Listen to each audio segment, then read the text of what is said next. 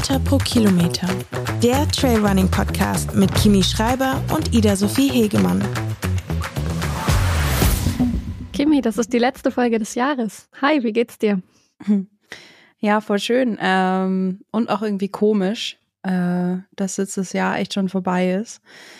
Aber ja, irgendwie ist es auch spannend, weil ich merke bei mir selber, dass ich, je näher das Jahresende kommt, desto motivierter werde ich für das nächste Jahr, merke ich tatsächlich überraschenderweise. Es ist nicht so ein Einsuhlen in diese schönen, gemütlichen Tage, sondern eher so dieses, ja, okay, das neue Jahr kann kommen, finde ich irgendwie ein schönes Gefühl.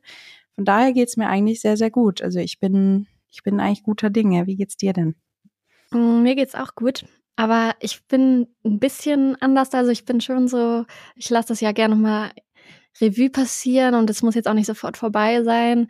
Klar, ich freue mich aufs neue Jahr, aber von mir aus kann es noch ein paar, paar Wochen haben. Also ich finde, es geht einfach so schnell, dann ist man schon wieder im Januar, und dann ist Februar, und dann ist die neue Saison und ich weiß nicht, ich freue mich schon drauf, aber trotzdem finde ich, die Zeit ist unheimlich schnell vergangen in diesem kompletten Jahr und auch als ich mir für diese Folge so ein paar Notizen gemacht habe, weil wir wollen ja eine Jahresrückblicksfolge machen, habe ich gedacht, das ist Wahnsinn, dass das alles in einem Jahr war und das ist jetzt unsere, glaube 31. Podcast-Folge Seit Mai oder seit Ende April begleiten wir äh, unser Jahr oder uns so ein bisschen in diesem Podcast und es ist unheimlich schnell vergangen. Ich weiß nicht, aber die erste Folge, das war in der ersten Hälfte des Jahres und jetzt ist einfach das Jahr vorbei.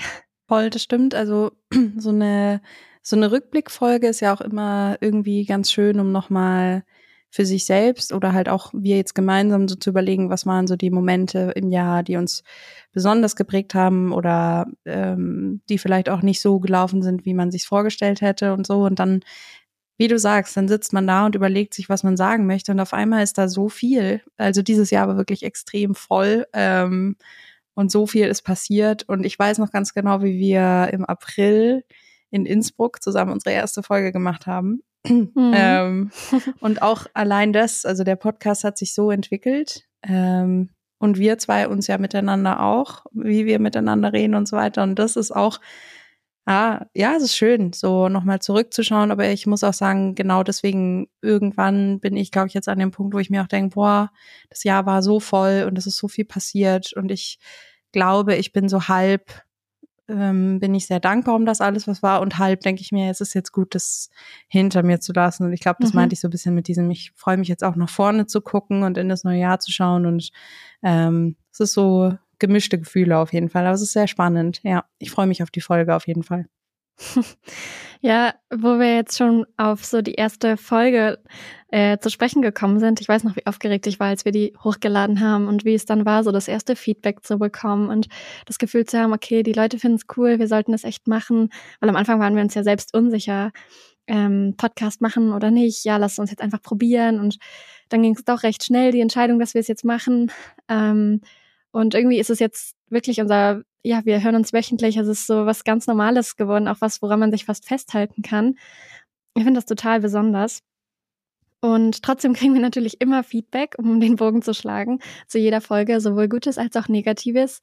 Und da wollten wir jetzt, glaube ich, gleich am Anfang eingehen. Bei der letzten Folge haben sich einige beschwert. Ich glaube, es war sogar die, die beim Auslaufen-Podcast gespielt wurde, dass mhm. wir das Trailrunning ähm, bisschen runtergespielt haben oder halt gesagt haben, äh, dass es leichter wäre, dort schnell Erfolg zu haben.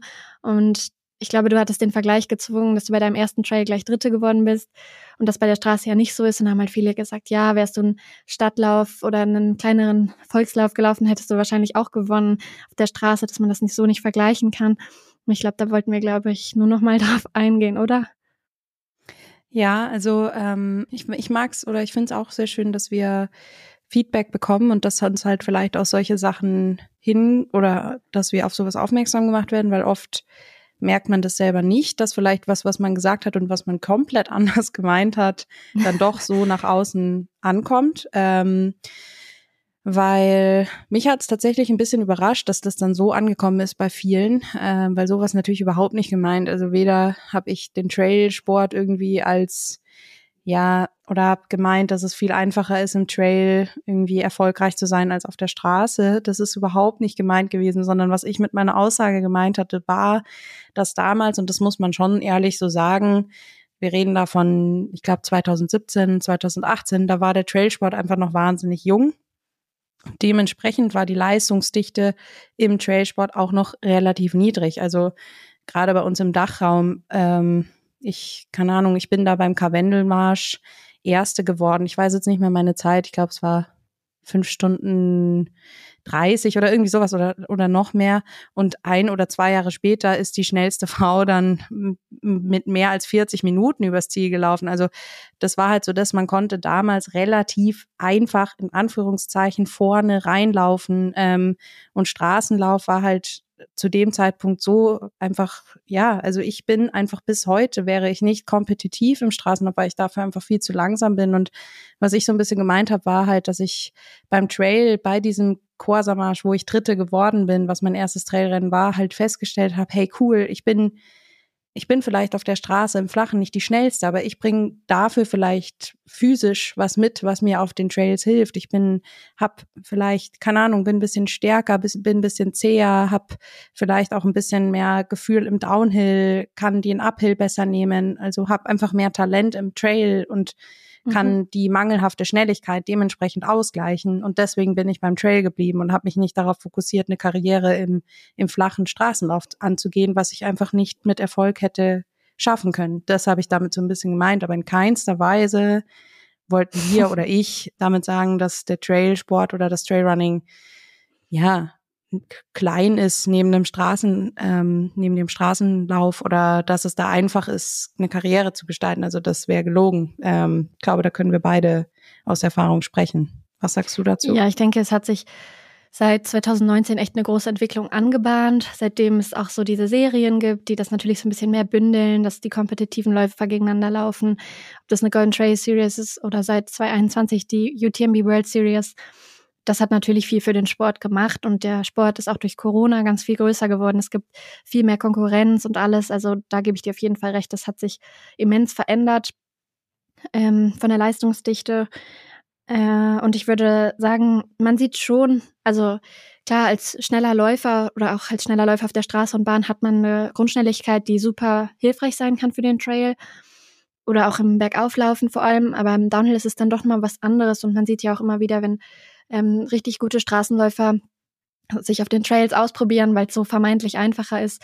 Ob man da jetzt bei Sierra Sinal schaut oder so, dass es dann doch ja gar nicht so ist, dass man gleich im Trail auch erfolgreich ist. Also da hast du vollkommen recht. Es sind, es sind einfach schon ein bisschen unterschiedliche Arten zu laufen und dem einen liegt das besser, dem anderen das andere besser. Man muss für beides viel trainieren. Beides hat seine Leistungsdichte. Klar, Trailrunning ist etwas schlechter vergleichbar, weil halt einfach nicht ähm, ja flache Zeiten existieren, die man von Rennen zu Rennen vergleichen kann, sondern jeder Trail, jede Strecke ist anders profiliert, hat andere Schwierigkeiten und man kann dann einfach nur in super kompetitiven Rennen starten, um sich mit der Elite zu messen. Aber ja, ich glaube, ich, es war ganz gut, dass wir darauf nochmal eingegangen sind, es einfach nochmal zu erwähnen. Das Feedback ist auf jeden Fall angekommen und wir wollten nicht sagen, dass Trailrunning leichter ist als äh, Straßenlauf oder es leichter ist, Erfolg zu haben. Ja, voll. Und wie gesagt, haben wir beide auch schon gesagt. Und ich finde es auch gut, dass da die Impulse von außen kommen. Also nicht scheuen, da weiterhin Feedback zu geben. Aber ich glaube, ja, ähm, ich glaube, wir haben es jetzt ganz gut umrissen. Also ich, ja, war schon ein bisschen überrascht, dass das Feedback kam. Aber wie gesagt, man sagt Dinge oft ganz anders, als sie dann am Ende rauskommen. Ähm, genau. Aber dafür ist es ja auch schön, dass wir die Plattform haben, um das jetzt diese Woche einfach nochmal zu sagen. Genau. Und wo wir ja. gerade bei der Vergleichbarkeit sind und ähm, kompetitiven Rennen, die DLV-Kadernominierungen sind raus für nächstes und übernächstes Jahr. Die kann man sich auf der Leichtathletikseite vom Deutschen Leichtathletikverband anschauen. Und es sind die Nominierungsrichtlinien für die ähm, Rennen nächstes Jahr, also für die Offroad-EM in Annecy raus. Da kann man sich auch anschauen, wo man rennen muss, um sich zu qualifizieren. Und auch die Nominierungsrichtlinien für den Kader im Jahr drauf. Ähm, was ich besonders erwähnenswert finde, ist, dass dieses Jahr erstmalig oder halt zumindest in dem Rahmen erstmalig ein Team von vier Athleten als Athletensprecher da mitgewirkt hat. Mit Hannes Namberger, Katharina Hartmut, Max Zeus und Laura äh, Hottenrott haben Männer und Frauen von Berglauf und Trail dabei mitgewirkt und so ein bisschen die Interessen von uns Athleten vertreten, damit das eben auch mit Sponsoring und anderen Rennhöhepunkten zu vereinen ist und ja, das äh, wollte ich auf jeden Fall nochmal erwähnen, damit man sich das anschaut, wenn man interessiert ist, dort zu starten. Und ja, ich finde, das ist eine gute Entwicklung. Ähm, auch hierzu, also den, den Part hast du jetzt ganz bewusst du übernommen, ähm, weil ich habe vor der Aufnahme zu dir gesagt, dass ich zugegebenermaßen noch gar nicht so intensiv reingeguckt habe in das Ganze und jetzt auch sehr, sehr positiv überrascht war, als ich mitbekommen habe, dass halt Athletenstimmen viel, viel mehr involviert sind als noch ähm, zuvor, jetzt zum Beispiel bei der WM in Innsbruck und so weiter, finde ich super wichtig, weil es ja auch am Ende die Athleten sind, die laufen, die antreten und so und dieses Event zu dem machen, was es ist. Von daher finde ich das super wichtig und eine richtig coole Entwicklung. Auch 50-50 Frau-Mann finde ich richtig gut. Ähm, ja, finde ich super. Ist eine sehr gute Entwicklung. Genau, das noch ganz kurz von mir ja. dazu. Ja, nein, du hast ja schon recht, es ist eben wichtig, dass es nach außen getragen wird. Und ich glaube, also ich habe halt, ich bin in den ähm, Kader aufgenommen worden, in den Bundeskader für die nächsten zwei Jahre mit Long Trail und habe deswegen die E-Mail bekommen, letztes Mal vor der Aufnahme. Ich glaube, ich habe dir das dann danach sogar noch gesagt, dass ich sie jetzt extra noch nicht aufgemacht habe während der Aufnahme und mich so ein bisschen auf die Folter gesponnen habe. Und daher habe ich das eben, oder dem habe ich auch die Nominierungsrichtlinien für eine EM nächstes Jahr, wenn man die denn laufen möchte, oder für den Kader nächstes Jahr, weil bei den kurzen Strecken wird der ja jedes Jahr neu zusammengestellt, ähm, entnommen. Aber ich glaube eben, dass viele, die halt nicht eine Kaderberufung bekommen haben, das nicht schon oder nicht direkt gelesen haben. Und deswegen der Hinweis, schaut euch das an, das findet man auf der leichtathletik.de Seite. Und ansonsten kann man, glaube ich, die Athletensprecher auch alle ansprechen oder anschreiben, wenn man Fragen hat. Es ist nur so ein bisschen der informative Hinweis von unserem Podcast gewesen. Ich habe jetzt mal eine reine Interesse-Frage, ähm, weil es mich tatsächlich interessiert, weil was ist Voraussetzung für diesen Kader? Ähm, also ähm, jetzt mal so gesprochen, ich bin nicht drinnen. Das heißt, was muss man mitbringen, um in diesen Kader zu kommen? Ist es quasi einfach die, hey, aufgrund von den Leistungen, die du erbracht hast, ähm, kannst du starten oder was bedeutet das genau? Magst du das kurz erklären? Einfach weil ich es auch selber nicht weiß. Ja, also es ist ja ein Unterschied zwischen kannst du starten und im Kader. Also nur weil man jetzt im Kader ist, kann man ja nicht einfach gleich starten. Ähm, die Nominierungsrichtlinien zum bei der Offroad EM starten sind auf konkrete Rennen bezogen, so Sichtungsrennen nennt sich das. Das ist, glaube ich, wieder der Alpen-Ötzi Trail Anfang des Jahres und der Kobold. Wenn ich es jetzt richtig in Erinnerung habe, ich habe es jetzt auch nicht auswendig gelernt und muss auch sagen, dadurch, dass ich halt bei der Offroad EM nicht laufen will, mich auch nicht so doll mit auseinandergesetzt, sondern es nur so überflogen. Aber das sind die Rennen, wo man gesichtet wird, wenn man oder gegen die Konkurrenz laufen muss, die auch äh, gerne laufen würde für den DLV bei der Offroad EM.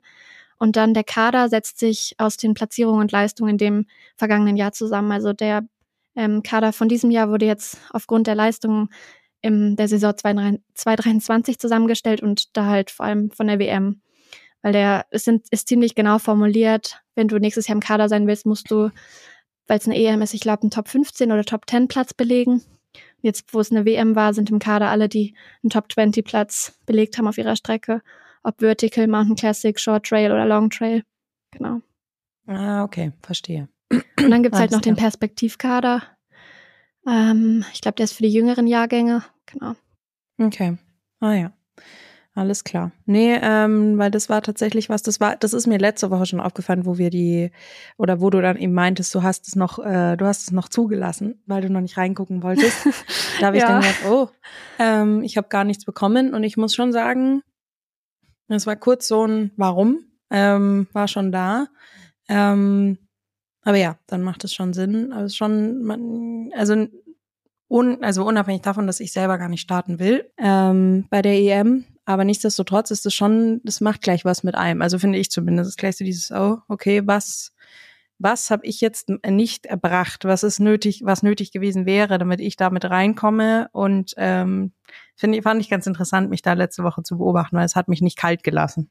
Tatsächlich. Ja, ja. ja also ich glaube, bei den bestehenden Richtlinien hättest du bei der WM Top 20 Platz belegen müssen. Mhm. Ähm, aber ich weiß auch ehrlich gesagt nicht, ob die Kaderberufung, ähm, also ob diese E-Mail vielleicht nur alle bekommen, die auch wirklich im Kader sind also sie sowieso für alle, die sie dann bekommen haben, sozusagen positiv ausgefallen ist und du sie deswegen nicht bekommen hast. Weißt du, was ich meine?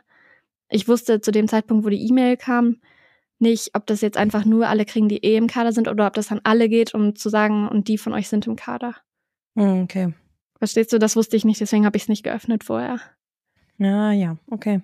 Nee, aber das war, deswegen habe ich jetzt auch gerade nochmal nachgefragt tatsächlich, ähm, was muss man mitbringen, um da drin zu sein. Genau. Aber da genau. ich ja nicht bei der WM gestartet bin dieses Jahr, geschweige denn eventuell überhaupt nicht Top, 5, äh, Top 20 gelaufen wäre, ist es dann hiermit ähm, beantwortet. Okay, sehr spannend. Also du müsstest ja. äh, jetzt fürs nächste Jahr, um in den Kader zu kommen, um die Nominierung mitlaufen, also die Sichtungsrennen mhm. mitmachen, dann nominiert werden, weil das ist ja natürlich auch eine Voraussetzung. Du kannst ja nicht einen Top-Platz vorweisen, wenn du nicht nominiert wurdest, muss man ja auch Klar. so ehrlich ja. sagen. Ähm, und dann, wenn du nominiert wurdest und läufst, musst du, ich weiß es bei der EM ehrlich gesagt nicht, ob es Top 15 oder Top 10 ist. Bei der mhm. WM ist es halt Top 20. Mhm. Genau. Okay, so viel ja, dazu. So viel dazu, kleiner Exkurs. Aber ja, ist auch in interessant, ja. Ja, und dann haben Gut. wir noch was, um das anzuschließen. auch auf die WM bezogen. Und zwar war im ZDF die alljährliche Sportler und Sportlerinnen des Jahres Ehrung, die, ähm, ich glaube, sonst eigentlich schon immer im Januar stattfindet, aber diesmal halt im Dezember. Und ich habe das geschaut, weil ich es immer schaue und mir es halt gern anschaue und war aber echt enttäuscht, dass zum Beispiel ähm, eine Katharina Hartmut mit ihrer Silbermedaille nicht mal in dem Revue gezeigt wurde. Also da wurden so von allen Sportarten die größten Erfolge gezeigt, EM-Medaillen oder Qualifizierungen, WM-Medaillen, ähm, große Erfolge, ja, Jahrhundertserfolge oder historische Erfolge, weil ein Team noch nie in der Medaille bei irgendwas geholt hat oder so. Und da hat für mich auf jeden Fall gefehlt, dass, ja, es gäbe ja einige bei der WM, die man hätte nominieren können oder zumindest erwähnen können. Nicht, dass sie jetzt vielleicht den Preis kriegen, das verstehe ich schon, dass da andere Sportarten wie Fußball oder Basketball vielleicht mehr Interesse oder interessant sind für die Medienwelt, aber ich finde schon, dass es eine Erwähnung wert gewesen wäre, eine Silbermedaille von der Katharina im Long Trail oder eine Teammedaille, weil wir haben eine im Long Trail, wir haben im Berg, äh, im Vertical eine gehabt, glaube ich. Wir haben Philemon Abraham mit einer Bronzemedaille gehabt und dass halt so gar nichts davon drin war, fand ich echt schade. Und auch gerade bei der Mannschaft des Jahres war keine einzige Frauenmannschaft dabei.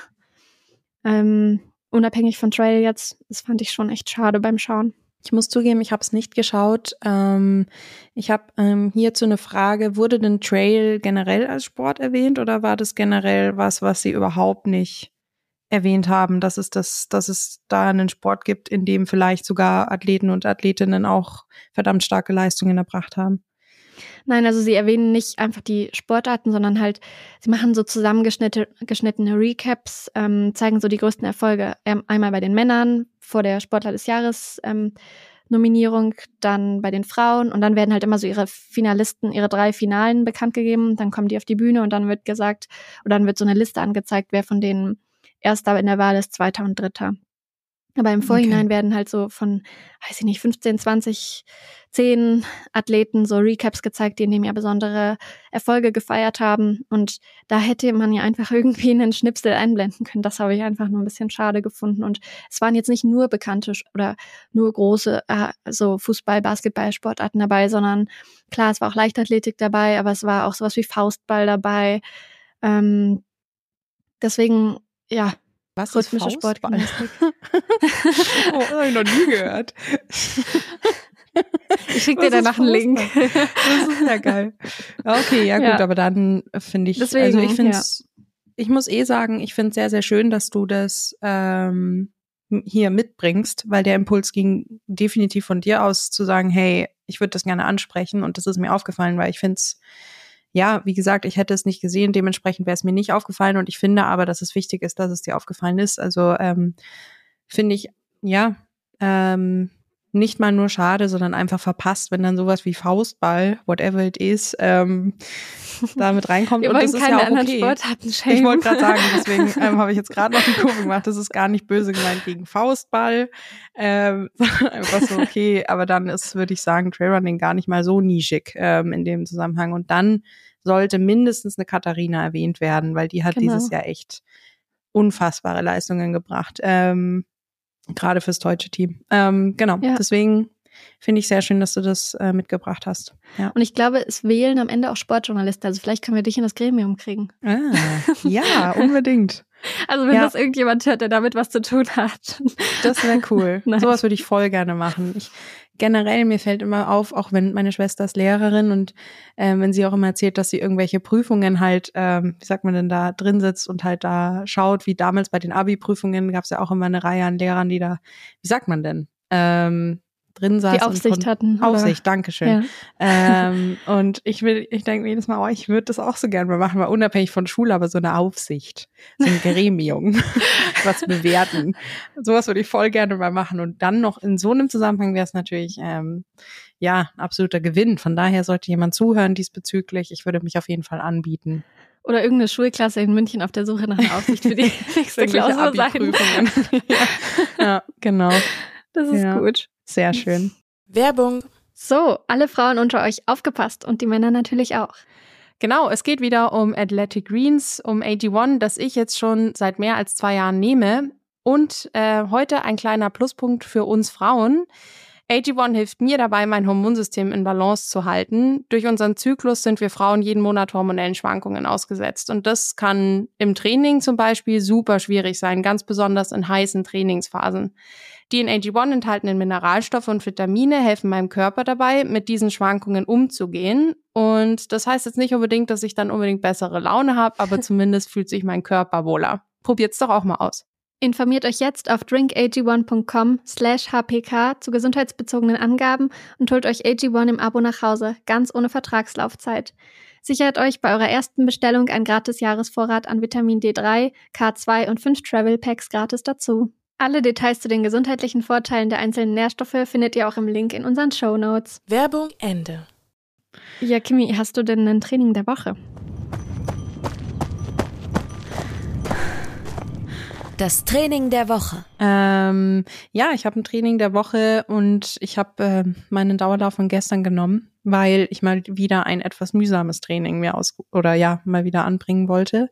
Es war gestern wirklich was sehr sehr unspektakuläres, ähm, 80 Minuten lockerer Dauerlauf und ich kann nur sagen, es war wirklich, ich habe es vorhin auch zum Philipp gesagt, es war glaube ich mitunter das mühsamste Training für ganz lange, weil ich irgendwie, ich weiß nicht, das kennst du bestimmt, ähm, dieser ganze Lauf von Anfang an Beine komplett schwer gewesen, irgendwie das Gefühl gehabt, überhaupt nicht vom, vom Fleck zu kommen, was auch an dem Wind liegt, der hier gerade durch Deutschland fegt. Mhm. Das ist mhm. absurd. Ähm, und äh, dann grauer Himmel, karge Bäume, ähm, Wind, so ein bisschen Regen noch schön rein und wirklich, ich war auch viel zu dick angezogen, das kam auch noch oben drauf. Das heißt, es war irgendwie alles irgendwie so ungut. Und dann sind 80 Minuten verdammt lange. Und ich, ähm, ja, also einfach war kein schöner Lauf, war echt ein mühsamer Lauf. Ich musste mich durchbeißen von Anfang bis Ende.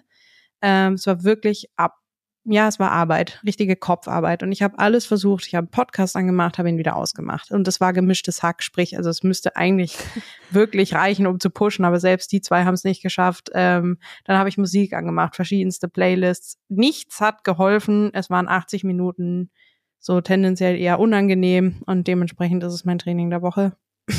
ein, ein negatives zwar, aber ja. Genau. Ich habe heute auch so eins mitgebracht.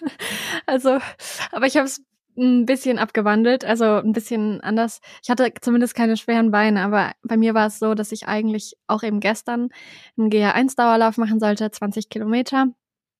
Und ähm, ich wollte danach noch wegfahren, deswegen habe ich ihn in der Früh machen wollen. Und ich bin losgelaufen und es war so extrem stürmisch und so ein Regen von allen Seiten, dass ich einfach von Anfang an so deutlich unter meinen GA1-Werten geblieben bin. Also ich bin echt, ich bin losgelaufen und der erste Kilometer 505, der zweite Kilometer 510. Und es kam mir aber nicht vor wie eine 505 oder eine 510, sondern es kam mir vor vom Effort, den ich reingesteckt habe, als wäre ich, ja weiß ich nicht, aber vielleicht wenigstens 440, 445 gelaufen. Und dann habe ich halt echt eigentlich einen lockeren Dauerlauf in den Augen von den Zeiten gemacht. Also am Ende hatte ich einen Schnitt von, ich weiß nicht, 5,3 oder so, weil ich wollte natürlich mich auch nicht so doll anstrengen, dass ich dann den Trainingszweck völlig verfehle und ähm, es nicht mehr ein GR1-Dauerlauf ist, aber trotzdem von den Zeiten her würde man das auf jeden Fall in die Sparte lockerer Dauerlauf stecken.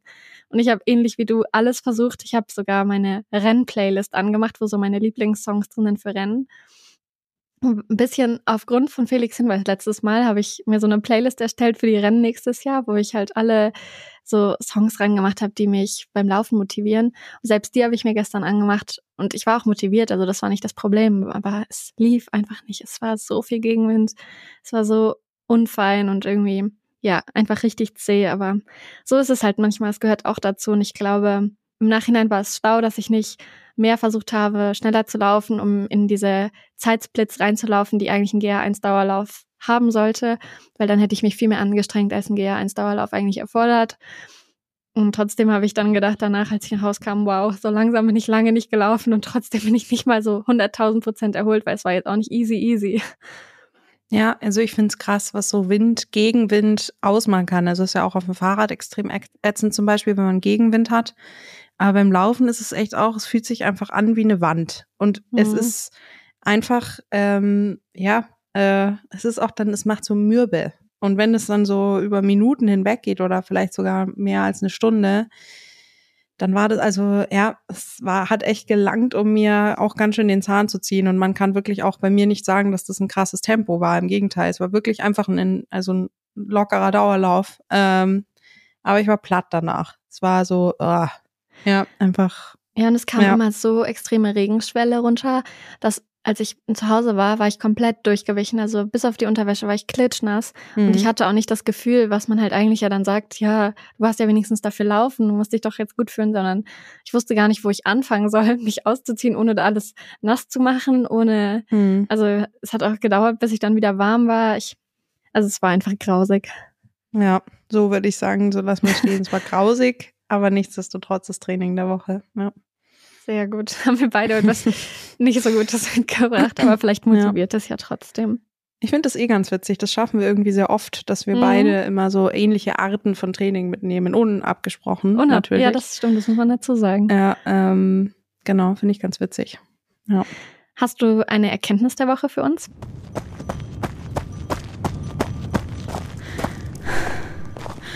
Die Erkenntnis der Woche. Ja, ähm, ich habe eine sehr schöne, finde ich. Ähm, denn mir ist, ähm, ja, vielleicht auch in Zusammenhang mit den, mit den Aufnahmen, die wir jetzt letzte Woche mit den Jungs gemacht haben und so weiter, ist mir einfach aufgefallen, wie unfassbar schön, und wir haben es ja vorhin auch angeschnitten, weil es einfach auch zu diesem Revue passieren lassen passt, wie schön sich dieses Projekt Podcast entwickelt hat und dass wir jetzt irgendwie schon da sind, dass wir halt mal mit anderen Podcastern zusammensitzen, eine Folge machen und dass wir weiß ich nicht, über die Wochen so gewachsen sind und wie du vorhin auch gesagt hast, jetzt irgendwie schon bei äh, mehr als 30 Folgen sind. Und das habe ich mir irgendwie, als ich unsere, unsere letzte Folge Probe gehört habe, ähm, weiß ich nicht, ist das so ein bisschen hängen geblieben, dass ich dieses Projekt Podcast extrem schön finde. Und ähm, ja, dass das, also ich kann jetzt natürlich nur für mich sprechen, aber ich glaube, du stimmst mir dazu, es gibt uns so viel oder mir so viel, man wächst sehr dran. Wir zwei haben uns auch noch mal ganz anders und neu kennengelernt. Ähm, und das ist so eine schöne und auch, ja, einfach tolle Erfahrung, die auch nicht selbstverständlich ist. Ähm, und das war irgendwie meine Erkenntnis der Woche, dass ich sehr, sehr dankbar um diesen Podcast bin mit dir. Und deswegen gebe ich dir das mal zum Ende des Jahres auch mit. Einfach auch mal ein großes Danke auch an, ja, unsere Agentur, den Yannick, die dahinter ist an alles, dass das einfach an dich und Johannes und Yannick, wo ja auch die Idee herkommt. Ähm, also ich bin da sehr, sehr dankbar drum. Das ist meine Erkenntnis der Woche. Voll schön. Ja, aber es ist eigentlich passt als Erkenntnis der Woche. Aber ich dachte mir, ich will das heute unbedingt in irgendeiner Form unterbringen und deswegen habe ich es hier reingepackt. Genau. Das ist richtig schön. Nein, ich finde, das ist eine wirklich schöne Erkenntnis der Woche und ich finde, das ist total wahr. Also der Podcast ist für mich auch so eins der schönsten, überraschendsten Dinge dieses Jahr, würde ich sagen, weil es war nicht so, dass ich am Anfang des Jahres mir vorgenommen habe, dieses Jahr starte ich einen Podcast oder starten wir einen Podcast, sondern es kam so die Idee auf nach einem Rennen und du warst auch sofort Feuer und Flamme dafür und irgendwie hat sich das so unverhofft äh, eingeschlichen und es ist wirklich so ein tolles Projekt geworden, das stimmt. Ja, Genau. Deswegen, ja, und eben auch so Sachen, was wir vorhin gesagt haben. Das Feedback, was wir bekommen, wenn wir mal ein Lob bekommen, was auch immer, einfach von, von außen immer wieder zu hören, hey, das kommt an, was wir sagen, und die Leute merken sich das und hören zu und sind dankbar ähm, um den Input. Das ist alles echt schön. Und deswegen sagen wir ja auch immer wieder, hey, ja, kommt auf uns zu, äh, lasst uns teilhaben dran, weil das einfach auch echt schön ist. Und das war zum Beispiel auch was, wo wir am Anfang ja auch also bezweifelt haben. Ich habe jetzt, ich habe ja gesagt, sag mal, glaubst du, uns hört jemand zu? ähm, das war ja eine meiner meiner kritischen Einwände und es ist so schön gekommen und deswegen ist es halt, ja, finde ich, so am, am Jahresende darf man das dann auch mal sagen, dass das einfach cool ist und dass man, dass wir da auch sehr dankbar für sind. Ja. Richtig schön. Ja. Ach, Kimi. Richtig schön. Ja. Wollen wir zu unserem Jahresrückblick kommen? Wir haben uns heute dazu entschieden, keine Community-Frage zu machen, sondern unser Jahr so ein bisschen Revue passieren zu lassen. Und ja, ich glaube, wir haben vielleicht sportlich und privat verschiedene Dinge erlebt, für uns beide mal Höhen und Tiefen durchgemacht und äh, da jetzt einfach so jeder für sich nochmal drauf geschaut. Willst du den Anfang machen? Ähm, ja, kann ich machen. Ähm, also ich muss sagen, ich äh, habe mir auch dazu gar nichts aufgeschrieben, weil ich dachte, hey, es wird das kommen, was kommen soll. Ähm, und ich, ja, ich möchte es eigentlich so sagen, dass für mich dieses Jahr auf jeden Fall ganz anders gelaufen ist, als ich im Anfang des Jahres dachte, dass es wird. Also ich, und ich hatte das letztens in einem Post auch schon so ein bisschen angesprochen. Ich ähm, bin aus der letzten Saison raus, aus dem letzten Jahr raus und bin so ein bisschen geschwebt, weil das die letzte Saison wirklich eine sehr gute für mich war. Generell das ganze Jahr einfach ein sehr gutes war und ähm, ich bin einfach sehr, ja, fast schon naiv davon ausgegangen, dass das genauso weitergeht und hatte halt Vorstellungen, hatte mit Chamonix auch so einen Ort für mich gewählt, wo ich gemerkt habe, ja, da geht's jetzt weiter und da kann ich meine Sportkarriere pushen. Ähm, ich habe sehr, sehr viel auf den Sport gesetzt und das ist auch gut und das ist auch richtig so oder zumindest war es ein, was wichtig, das auszuprobieren und hab dann, ja, bin im Mai nach Chamonix gezogen, und ich meine, das haben wir auch hier schon besprochen, deswegen fasse ich das sehr kurz.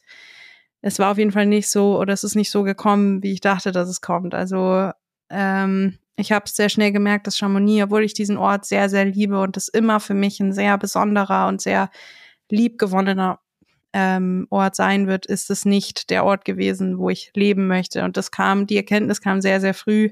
Nichtsdestotrotz bin ich sehr lang dann dafür geblieben, weil ja, Umzug ist mühsam. Irgendwie will man sich auch nicht eingestehen, dass es vielleicht ein falscher Schritt war. Ähm, und ich habe in dem Post auch gesagt, dass ich versucht habe, ja, die beste Version von mir selbst zu werden, jeden Tag. Und äh, das ist ja auch Leistungssport so ein bisschen, dass man immer besser werden will und auch muss teils, weil sonst ähm, ist man irgendwann halt nicht mehr ähm, kompetitiv oder ja konkurrenzfähig. Aber dass ich irgendwie gar nicht so richtig gemerkt habe, dass ich eigentlich hier in München ähm, schon die beste Version von mir selber war und das aber so in Zweifel gesetzt habe, weil ich halt dachte, hier gibt's nicht die perfekten Trainingsbedingungen, hier gibt's keinen Berg in dem Sinne, hier gibt's, ich kann hier keine Höhenmeter trainieren, ich kann hier keine technischen Trails trainieren, ich, meine Leistung wird stagnieren, ich komme gar nicht mehr voran und dieses Ganze, ich muss aber mehr und ich muss noch so, ich muss das und ich muss jenes, hat es echt geschafft, dass ich im Großen und Ganzen dann einfach ein mühsames Jahr hatte, nicht, also die Wettkämpfe liefen auch nicht wirklich gut, bis auf ein, zwei, drei, die, die gut waren. Ähm, ganz vorneweg Türkei, das war wirklich für mich sehr, sehr wichtig und mitunter das Schönste dieses Jahr. Ähm, und ja, das ist so mein Jahresrückblick, dass es wirklich ein unfassbar anstrengendes Jahr war, ein unfassbar ätzendes auch teilweise. Nichtsdestotrotz ähm, bin ich sehr dankbar drum, weil ich würde sagen, ich bin persönlich und als Kimi sehr gewachsen. Mhm. Sportlich habe ich definitiv nicht das rausholen können, was ich mir gewünscht hätte, aber das ist auch okay. Ähm, aber ich bin irgendwie durch dieses Jahr tatsächlich einen Schritt mehr zu mir selbst gekommen. Und das ist eigentlich so der größte Rückblick, den ich ähm, oder der wichtigste, den ich haben kann. Zudem vielleicht noch, und das ist eigentlich ja mindestens genauso wichtig, ist dieses die Erkenntnis, dass ich verdammt wundervolle Menschen um mich herum habe. Ähm, ja, und äh, meine Familie, meine Freunde, den Philipp, meinen Freund, also es ist, und auch dieses Jahr wieder so tolle Menschen kennengelernt habe und so und ja, das sind alles so Sachen, für die ich verdammt dankbar bin. Und das ähm, ist irgendwie teilweise durch dieses ganze Ich-bezogene, ähm, durch diese ganzen Veränderungen und dieses Ich-bezogene und ich muss und so voll in den Hintergrund geraten. Und deswegen, ja, ist das ganze Jahr einfach ein extremes Auf und Ab aber eins, wofür ich sehr, sehr dankbar bin. Ähm, so würde ich das Ganze so ein bisschen zusammenfassen. Ja. Das hast du echt schön gesagt. Ich fand es schon bei deinem Post, so hast du wirklich schöne Worte dafür gefunden. Und ich finde, also in meiner Wahrnehmung bist du als Person dieses Jahr einfach viel, viel stärker geworden, voll gewachsen und du weißt viel mehr, was du willst, du weißt, wer du bist, du weißt, wo du hingehörst. Ähm, auch wenn ich jetzt dran denke, seit wir den Podcast dann wieder aus München äh, aufgenommen haben, also du wieder in München warst, warst du für mich so viel glücklicher, so viel, du hast wieder viel mehr Freude am Training, du hast viel mehr Freude an allem anderen und ich finde, so eine Erkenntnis ist ja unheimlich wertvoll. Also du, es kann kommen, was will in den nächsten Jahren und du weißt trotzdem, was du, wer du als Person bist. Du weißt trotzdem, wo du hingehörst. Und das kann sich so leicht oder das kann so leicht nicht mehr aus den Fugen geraten. Und ich finde, das ist allein dafür ist es wirklich ein wertvolles Jahr gewesen. Und natürlich wünscht man sich in erster Linie einen sportlichen Erfolg. Aber nur weil der sportliche Erfolg nicht deinen Vorstellungen entsprochen hat, ist es ja nicht, dass das Jahr nicht gut war sportlich, sondern dein ganzes Training und so, das, das verliert man ja nicht. Das behältst du ja bei, das nimmst du ins nächste Jahr mit und vielleicht hast du im nächsten Jahr jedes Rennen super tolle Erfolge und ein super tolles Rennen und dann ist der Erfolg aber auch noch auf dieses Jahr zurückzuführen. Also äh, das muss man, finde ich, auch immer so ein bisschen differenzierter sehen, was Rennen angeht. Man kann tolle Erfolge haben im Rennen, aber man kann auch Rennen haben, in denen man ganz viele andere Sachen lernt, die einem für später wertvoll sind oder mehr bringen und einen trotzdem im Hintergrund weiter vorantreiben, obwohl man das in erster Linie gar nicht sehen kann oder sehen will.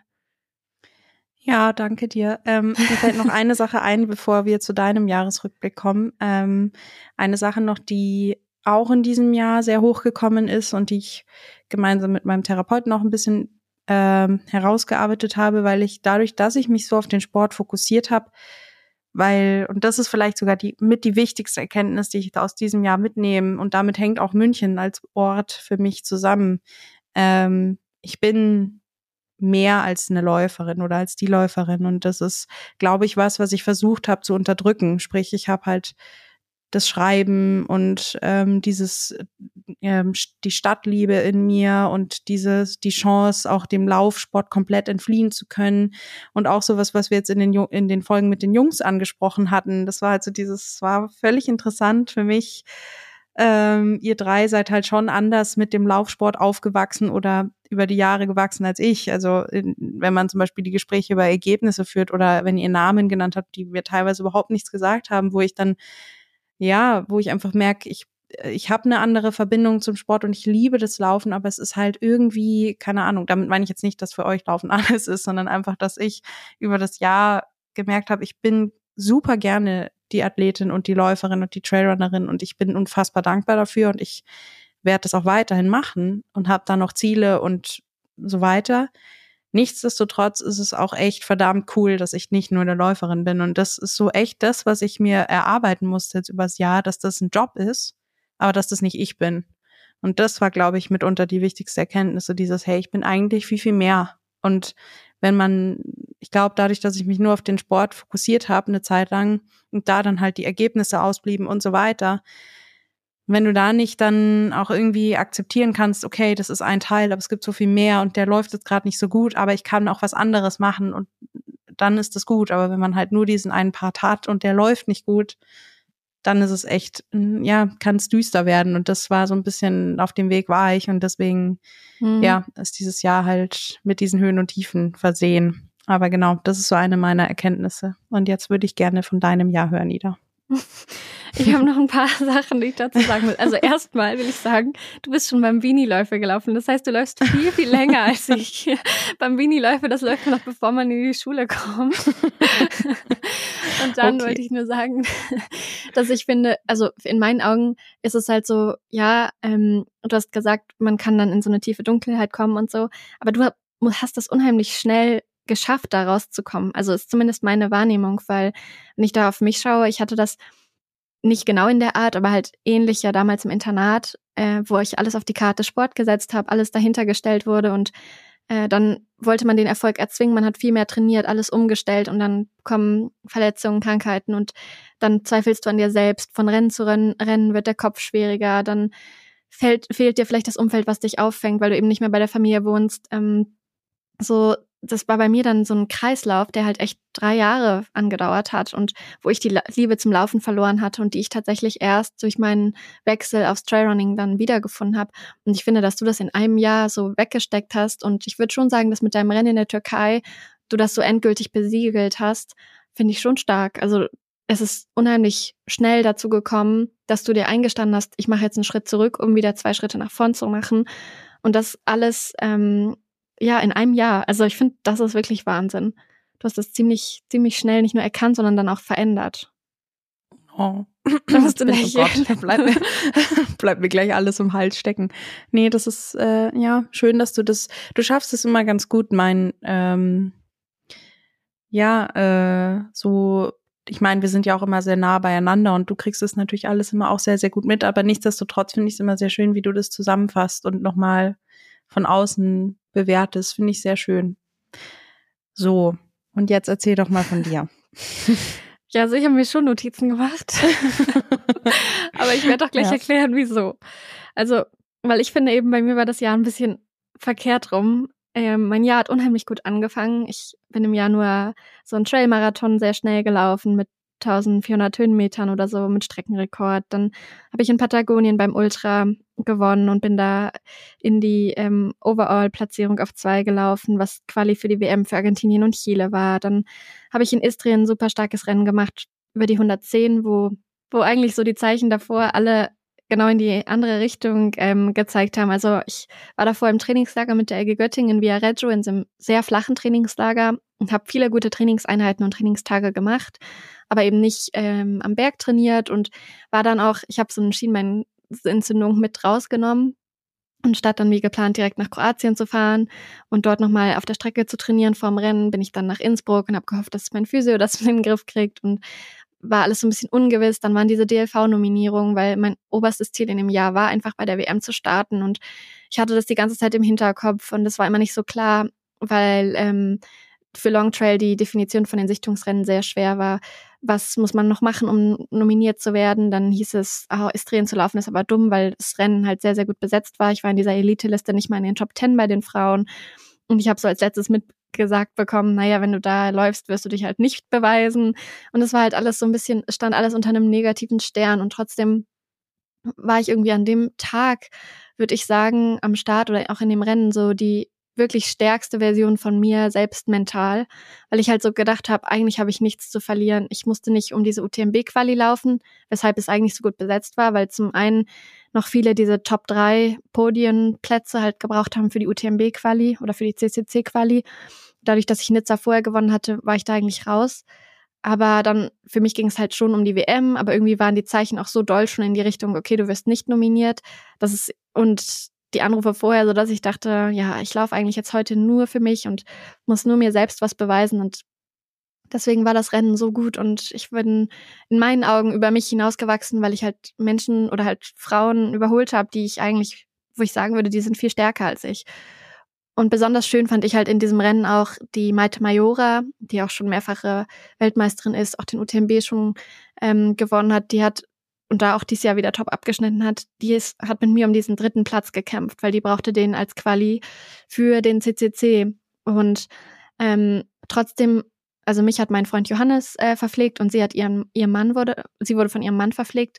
Und die beiden sind im Laufe des Rennens und sie und ich sind im Laufe des Rennens so ein bisschen so zusammengewachsen, dass wir uns gegenseitig alles unterstützt haben. Also ihr Mann ist dann vorgefahren und hat mir gesagt, wie viel ich nur noch auf Platz zwei habe und ich schaffe das noch, während Johannes vielleicht auf sie noch bei der Verpflegung gewartet hat und sie noch verpflegt hat. Und es war so, obwohl wir eigentlich total gegeneinander gerannt sind in diesem Rennen, aus unterschiedlichen, An also mit unterschiedlichen Zielen. Ihr Ziel war, sich für den CCC oder UTMB zu qualifizieren. Mein Ziel war, mich für die WM zu qualifizieren. Ähm, aber halt beide mit dem Ziel, in das Podium reinzulaufen, sind wir halt nicht böse Konkurrentinnen geworden, sondern wir haben uns im Rennen angefeuert. Unsere Supporter haben sich gegenseitig unterstützt und uns unterstützt und wir waren im Ziel super happy und haben dann natürlich halt auch im Ziel erfahren, dadurch, dass ich schon durch bin mit der Quali, rutscht sie nach und ich habe dann im Ziel natürlich erfahren, das reicht für eine WM-Nominierung, weil das ein super Rennen war. Also klar, nur nicht die finale Nominierung, aber ich habe dann natürlich gleich einen Anruf bekommen und irgendwie war das so für mich einer der Schlüsselmomente, wenn ich an das Jahr zurückdenke, wo ich gedacht habe, da waren alle Zeichen so ins, ins Minus, so negativ Und irgendwie hat dieses Rennen das so verändert und ist alles so gut ausgegangen, äh, dass ich sagen würde, es war auf jeden Fall eins der nicht nur besten Rennen, sondern auch eins der emotional wichtigsten, auch für den Kopf wichtigsten und eins, wo ich denke, dafür macht, also dafür ist es so wert, dieser ganze Aufwand, so viel trainieren, so viel in Kauf nehmen. Ähm, dieses Rennen hat für mich einfach unheimlich viel so wiedergespiegelt oder halt war der Preis für so vieles und deshalb würde ich das auf jeden Fall nennen. Und ähm, dann ist das ja auch gut erstmal weitergegangen. Also ich habe im Mai noch ein Ultra gewonnen, dann im Juni die WM, wo wir Silber geholt haben mit dem Team, wo ich mit dem 15. Platz echt zufrieden bin, auch wenn immer mal wieder Leute mir sagen, echt wolltest du nicht gewinnen, weil die Strecke einfach für mich schrecklich war. Es waren für mich viel zu viele Höhenmeter. Für mich hätten es 3000 Höhenmeter weniger sein dürfen.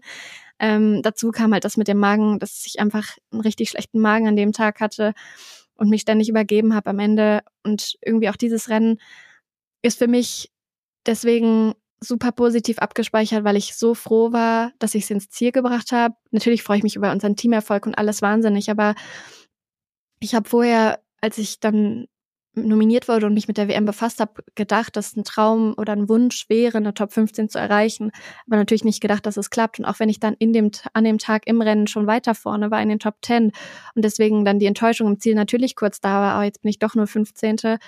Ähm, habe ich da immer wieder drüber nachgedacht und gedacht, eigentlich habe ich genau das erreicht, was ich wollte. Und es war einfach unheimlich viel Druck auf dem ganzen Jahr mit der WM. Es war die Nominierung, die alles das ganze Jahr bis dahin in den Schatten gestellt hat. Dann für mich war der Druck, es ist in Innsbruck. Ich war auf dem Cover. Zu dem Zeitpunkt von dem Shooting wusste ich noch nicht mal, dass das für die WM ist. Das wissen halt auch die wenigsten. Ähm, es war einfach unheimlich viel Druck, mit dem ich an dem Tag umzugehen hatte und ich für mich selbst einfach nur wollte, bitte alles nur nicht versagen, bitte alles nur irgendwie ins Ziel kommen und das hat mich da halt irgendwie dann ins Ziel gebracht, obwohl es mir echt schlecht ging und ich sagen würde, bei einem normalen anderen Rennen wäre ich mit dem Übergeben auf jeden Fall ausgestiegen. Nur da habe ich gedacht, das ist einfach keine Option, es, es geht einfach nicht. Und wenn ich ins Ziel krieche, irgendwas muss ich machen, um ins Ziel zu kommen.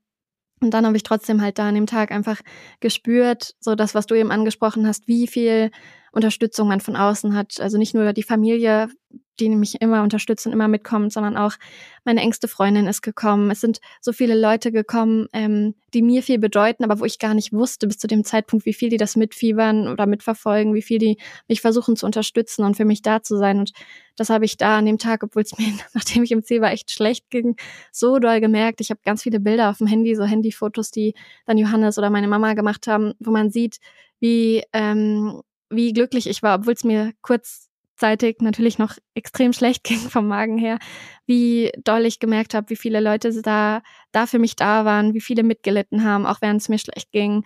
Ähm, das war einfach deswegen so der besonderste oder der beson jetzt kann ich kein Deutsch mehr, der besonderste. Danke, danke, Verlass auf die Schreiberin. Ähm, Moment für mich in diesem Jahr. Und wenn ich da jetzt dran denke, werde ich halt echt immer noch emotional, obwohl man natürlich sagen kann, am Ende warst du nur 15. Du hättest doch da für ein Podium streben können. Aber ich muss ehrlich sagen, für mich war das gar nicht realistisch, weil mir die Strecke überhaupt nicht in dem Sinne lag oder ich weiß, dass das nicht meine Stärken sind. Ähm, und deswegen ist die WM auf jeden Fall so das größte Highlight das Jahr gewesen. Dann war im Juli die Fastest Now Time auf dem Karwendel Höhenweg, was einfach ein großes Projekt für mich war. Und im August habe ich dann den 90er im Pitztal gewonnen. Und dann kam halt eigentlich das andere Saison-Highlight, der UTMB. Und da hatte ich eben die Magen-Darm-Geschichte, dann danach Corona, so dass ich auch kein Ersatzrennen wie Nizza machen konnte. Und irgendwie, klar, ich hatte bis dahin ein super Jahr, für das ich auch unfassbar dankbar bin. Aber dadurch, dass der UTMB so das große Ding ist bei uns beim Trailrunning, hat das ganze Jahr so einen bitteren Beigeschmack. Und Pau hat das so beim Athletenmeeting ganz treffend formuliert. Er hat zu mir gesagt, eigentlich wirst du bei allen nur über den UTMB definiert. Deswegen, wenn der UTMB blöd war, fühlst du dich den Rest des Jahres beschissen. Weil es ist, also in meinen, für mich wäre es das letzte Jahr, äh, das letzte Rennen der Saison gewesen. Klar, ich hätte dann noch Nizza drangehängt, wenn es möglich gewesen wäre, ähm, nachdem UTMB nicht geklappt hat, aber da hat mich dann eben Corona eingeholt. Aber er hat schon recht, weil auch gerade so aus den anderen Sportarten, die meisten kennen dann einfach nur den UTMB und jeder fragt dich, ach, und wie warst du beim UTMB? Und dann sagen musst, ja, da bin ich ausgestiegen. Es hat mich halt so oft noch getroffen. Immer wenn ich dachte, ja, ich habe es jetzt schon in der Art verarbeitet, dass ich mich damit abfinde, dass ich ja wieder im Training bin fürs nächste Jahr, dass ich es nächstes Jahr besser machen kann, habe ich dann doch wieder gedacht, hm, war meine Saison jetzt beschissen, weil ich beim UTMB ausgestiegen bin, war meine Saison jetzt blöd, weil ich danach kein Rennen mehr gelaufen bin, weil ich bin seitdem eben kein Rennen mehr gelaufen. Zum einen, weil ich halt eigentlich es so geplant war, dass Saisonpause ist und ich mit 1. Oktober mit einem neuen Trainer starte. Zum anderen, weil dann auch einfach im Oktober und November so viele Partnertermine, Shootings und Reisen anstanden, dass gar kein Rennen mehr möglich war am Wochenende und dann auch die Rennsaison vorbei ist in, bei uns in der Region, in den Bergen und ich auch nicht irgendwo weit hinfliegen wollte. Deswegen hat für mich die Saison, die eigentlich wirklich toll war und super gut begonnen hat, so einen bitteren Beigeschmack. Und immer wenn ich irgendwo UTMB lese und auch wenn es jetzt um die UTMB-Registrierung geht oder so, trifft mich so ein Stich ins Herz und ich denke, oh, so beschissen und jetzt kommt es mir so vor, als habe ich ewig lang kein Rennen gemacht und mh, mm, das hat mich schon jetzt im Herbst total mitgenommen oder im Herbst habe ich viel mir darum Gedanken gemacht und dann kommt halt auch dieses, ja, jetzt bist du lange im Training wieder oder dann halt wieder durch eine Krankheit nicht mehr oder du hast gute Trainingszeiten, aber bist du nächstes Jahr dann immer noch gleich schnell äh, oder bist du jetzt zu lang raus, weil du hast jetzt seit September keinen Wettkampf gemacht. Nächstes Jahr im Februar willst du deinen ersten Wettkampf machen, dann ist es ein halbes Jahr her. Und da hat dann der Kopf einfach unheimlich viel Spielraum für so negative Gedanken. Und wenn ich dann immer nur wieder daran zurückdenke, ach ja, und der UTMB, mein letztes Rennen, es war gar nichts, da bin ich ausgestiegen, ähm, ja, dann hat das Jahr doch irgendwie einen Beigeschmack, obwohl ich eigentlich sagen muss, dass der Anfang des Jahres oder der Großteil des Jahres toll gelaufen ist. Aber ich wollte es trotzdem einfach ehrlich aussprechen, weil es halt auch eine Wahrheit ist oder halt was ist, was bei mir ganz doll im Kopf verankert ist seit dem UTMB. Ähm, ich habe ein paar Gedanken dazu. Also erstmal zu Istrien. Ich habe dieses eine Video im Kopf von dir, ein Reel ist es, glaube ich, wo du auf dem Stuhl sitzt ähm, und du wirst interviewt, weil die Top 3 bei den ähm, Läufen werden ja meist oder werden eigentlich immer bei UTMB-Läufen, glaube ich, interviewt. Mhm. Ähm, und es geht um Tiramisu oder ich weiß es nicht mehr, um was es geht, aber ich habe auf jeden Fall dein Gesicht, äh, deine Mimik im Kopf. Ähm, da ist 100 Prozent, ähm, also auf jeden Fall glücklich sein, Dankbarkeit, Stolz. Da spricht dein Gesicht so viel. Ähm, und dieses Video ähm, ist mir direkt eingefallen, als du jetzt von Istring gesprochen hast, weil man wirklich sieht, dass du da für dich selbst wahnsinnig viel erreicht hast und aber auch gleichzeitig dieser Druck abfällt mit dieser, ich meine, ja, wie du gesagt hast, war noch nicht die hundertprozentige Quali für die WM, nichtsdestotrotz war es das, was du, du hast das erreicht, was wofür du nach genau. Kroatien gefahren bist. Und, ich wusste, danach ähm, kann ich kein Rennen mehr machen bis zur WM, also entweder das reicht genau. oder nicht, ganz genau. Und dieser Gesichtsausdruck, finde ich, der spricht Bände, der ist total schön anzugucken gewesen. Ähm, und die WM, ähm, ich meine, ich war nicht da, aber ich habe natürlich mitbekommen, das hat, glaube ich, jeder mitbekommen, dass du schon mitunter im Zentrum der ähm, Aufmerksamkeit standest. Und ich glaube, das ist auch mitunter mit dir mitgelaufen. Also so schön das ist, also ich denke ich, daheim zu laufen und das war was ganz Besonderes. Ich meine, diese WM hatten wir schon letztes Jahr als Thema. Hm. Das war immer sehr präsent und Innsbruck ist einfach dein, ähm, dein Zuhause, dein, ja, und dann ist da so ein großer Event ähm, von unserem Sport, aber du warst halt schon das Gesicht der WM, würde ich sagen, finde ich. Das macht ganz viel mit einem. Ich würde sagen, das hm. ist ein hm. Druck, ähm, Leistungsdruck, dann hast du auch, würde ich sagen, einen sehr hohen Anspruch an dich selbst, ähm, dass da ein Magen dann vielleicht auch mal ein bisschen verrückt spielt und du es trotzdem bei so einer Distanz und solchen Höhenmetern ähm, als 15. ins Ziel schaffst und gemeinsam mit deinem Team die Silbermedaille holst, ist, finde ich, ähm, unfassbar schön und was, worauf du stolz sein darfst, bist du ja auch, Gott sei Dank. Ähm, finde ich ein total, finde ich sehr schön, dass das für dich so weit oben ist in deinen Events oder in deinen schönen Momenten in diesem Jahr. UTMB, sorry, ich äh, ordne das alles ganz so ein bisschen für mich ein, weil ich das noch ein bisschen mitgeben will. Und UTMB, ähm, ich glaube, ich meine, du hast dich ähm, extrem, extrem, extrem gezielt darauf vorbereitet. Das ist ein wahnsinnig mhm. großes Rennen. Es wäre für dich das größte und längste Rennen gewesen.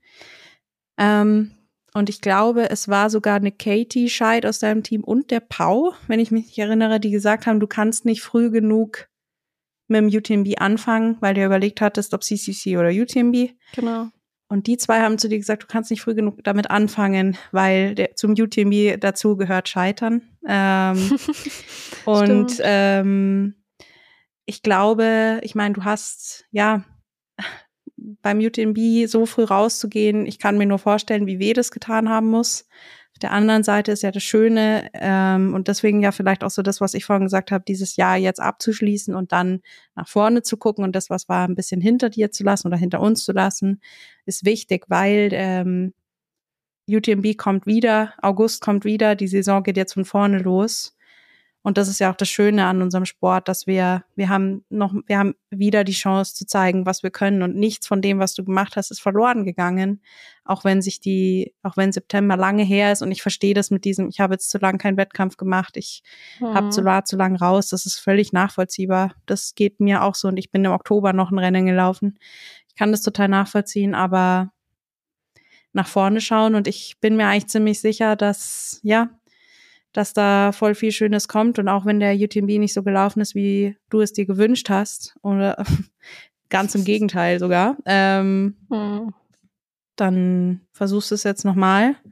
Und ähm, das kann oder wird gut werden, in was für einer Form auch immer. Aber ich glaube, das sind so diese Erfahrungen, die wir als Sportler halt auch machen müssen, ähm, aber woran man auch extrem wächst. Und ähm, für mich ja. in Erinnerung bei deinem Jahr bleibt einfach ein konstantes Wachsen, in welcher Form auch immer. Und das ist ja eigentlich das Allerwichtigste, dass man stärker daraus hervorgeht, ob man jetzt sowohl für mich als auch für dich gesprochen die Sachen erreicht hat, die man erreichen wollte oder nicht. Es ist immer für irgendwas gut. Und deswegen wirst du auch nächstes Jahr, ja, ganz anders, aber stärker an den Startlinien stehen. Da bin ich sehr von überzeugt. Ja. Oh, ich, ich wünsche es mir sehr. Danke dir. Ja, ich, also klar, es gehört zum Sport immer dazu, dass man sich lange auf was vorbereitet und dann auch mal scheitert und so, aber es ist einfach, der UTMB hat diese große Wichtigkeit und er ist am Ende des Jahres und ja, das ist einfach so ein bisschen dieser Beigeschmack. Ich finde, wir sollten einfach unsere Saisonen äh, ja zusammenfügen. Also Du übernimmst einfach ab dem UTMB-Zeitpunkt da mit deinem tollen OCC-Rennen mm, und dann mm, mm, Türkei. Das ist Doch, kein toller OCC gewesen. Nee, nee, nee. da sind wir uns bis jetzt einfach uneinig. ähm, das ist einfach für mich mit das schlechteste Rennen dieses Jahr gewesen. Wollen wir uns darüber jetzt streiten? Nee, das nehmen wir mit ins nächste Jahr. Okay. Nee. Also ich finde es nach wie vor ein gutes Rennen. Und wenn du jetzt an das Rennen, äh, an, an das Jahr zurückdenkst, was sind für dich so, wenn du jetzt ans Sportliche denkst, die Stellschrauben, wo du, wenn du gerade an die Rennen zurückdenkst, denkst, da muss ich am meisten noch ähm, rausholen oder da habe ich am meisten Potenzial oder das ist das, was ich am meisten verbessern will, also irgendeine Schwäche oder irgendeine Stärke mehr ausspielen. Hast du da so Gedanken zu? Ich glaube, was ich unfassbar reduzieren muss, was überhaupt nicht einfach ist, aber es ist mir dieses Jahr nochmal aufgefallen, ist dieser Vergleich mit anderen und mich dabei so klein zu machen, weil das mache ich extrem. Ich bin, ja, also jetzt mal, ja, keine Ahnung, mit mir hat es sehr viel gemacht, dass eine Toni gewonnen hat zum Beispiel. Eine Toni McKen, die eine meiner besten Freundinnen ist ähm, und beim OCC gewonnen hat. Und das war auf der einen Seite mit das Schönste, sie ihren Traum erfüllen zu sehen, sagt man das so. Und auf mhm. der anderen Seite war es extrem hart für mich, weil ich ähm, dazu verglichen halt so ein mieses Rennen hat, also für mich persönlich. Und ich glaube, das ist was, also die Toni ist die Toni, ich bin die Kimi, das ist äh, völlig egal, aber das ist, glaube ich, was, was bei mir immer mitschwingt, so dieses, also im Vergleich dazu war ich schlecht und im Vergleich dazu habe ich weniger erreicht und im Vergleich dazu und im Vergleich hierzu und ich bin nie wirklich da oder sehr selten wirklich mal bei mir. Mhm. Ähm, und ich glaube, das ist mit das größte Learning oder das, was ich mir für nächstes Jahr und für mich vor allem wünsche, so dieses, du bist gut so wie du bist und schau auf dich und ähm, du kannst nur für dich selber laufen und ja. ähm, einfach den Vergleich bisschen rausnehmen. Ich glaube, das ist das Wichtigste für mich. Aber es ist nie einfach. Ja, ich finde, das ja. ist ein toller Vorsatz, weil klar, der Sport lebt von Vergleichbarkeit, also von Vergleichen, von gegeneinander konkurrieren, rennen, vergleichen, hier, vergleichen da, das, das stimmt auf jeden Fall. Aber dieses mehr bei sich selbst sein oder mehr seine eigenen Leistungen mit den Leistungen im Rennen davor oder im Rennen im Jahr davor oder mit dem Prozess, dass ich im letzten Rennen zum Beispiel einfach noch schlechter im Downhill war, in diesem Rennen bin ich jetzt besser gewesen oder so. Ich finde, das sind so die Vergleiche, die man vor allem ziehen sollte oder in erster Linie. Und ich glaube, das wird dir viel helfen, ähm, da dann ins Ziel zu kommen und zu sagen, ja, ich habe jetzt vielleicht nicht gewonnen oder ich bin vielleicht nicht so schnell gelaufen, wie ich wollte, aber ich bin im, so wie du es gemacht hast bei dem einen Rennen, ich weiß jetzt nicht mehr genau, welches es war, wo du gesagt hast, du hattest endlich wieder Spaß, aber ich bin mhm. einen entfesselten Downhill gelaufen oder aber ich bin, ich habe es geschafft, mir genau das verpflegungstechnisch ähm, durchzuziehen, was ich mir vorgenommen hatte. So den Vergleich ein bisschen versuchen umzulenken, weil ich glaube, das macht dich dann nochmal viel, viel stärker und das ist, glaube ich, auch so ein bisschen das, was ich in Istrien geschafft habe, was mir sonst natürlich auch nicht leicht fällt, aber was in Istrien geklappt hat, weil ich eben dachte, ja, ich habe eh nichts zu verlieren. Heute kann ich nur gegen mich selbst rennen und entweder ich schaffe es, mich selbst aufs Podium zu rennen oder ich bin eben nicht dabei oder keine Ahnung, werde Elfte, Zwölfte, was weiß ich. Aber ich habe gar nicht von Anfang an gedacht, ich vergleiche mich mit den anderen Läuferinnen, weil die für mich eh so aus der, ja, irgendwie aus dem, die waren für mich eh viel schneller. Die waren sozusagen, der Zug war schon abgefahren. Weißt du, was ich meine? Und ich mhm. glaube, so ein Stück, wenn man es schafft, bei der Vergleichbarkeit bei sich selbst anzusetzen und dadurch stärk oder da, aus, dadurch aus einer Schwäche eine Stärke zu machen, dass einen das wirklich nach vorne bringt. Ja, Sierra Senal war das bei mir dieses Jahr. Stimmt, stimmt. Ähm, stimmt. Und du? Was ist was, was du für dich mitnehmen möchtest? Oder ja? Ja, also mir fällt immer noch ganz viel ein.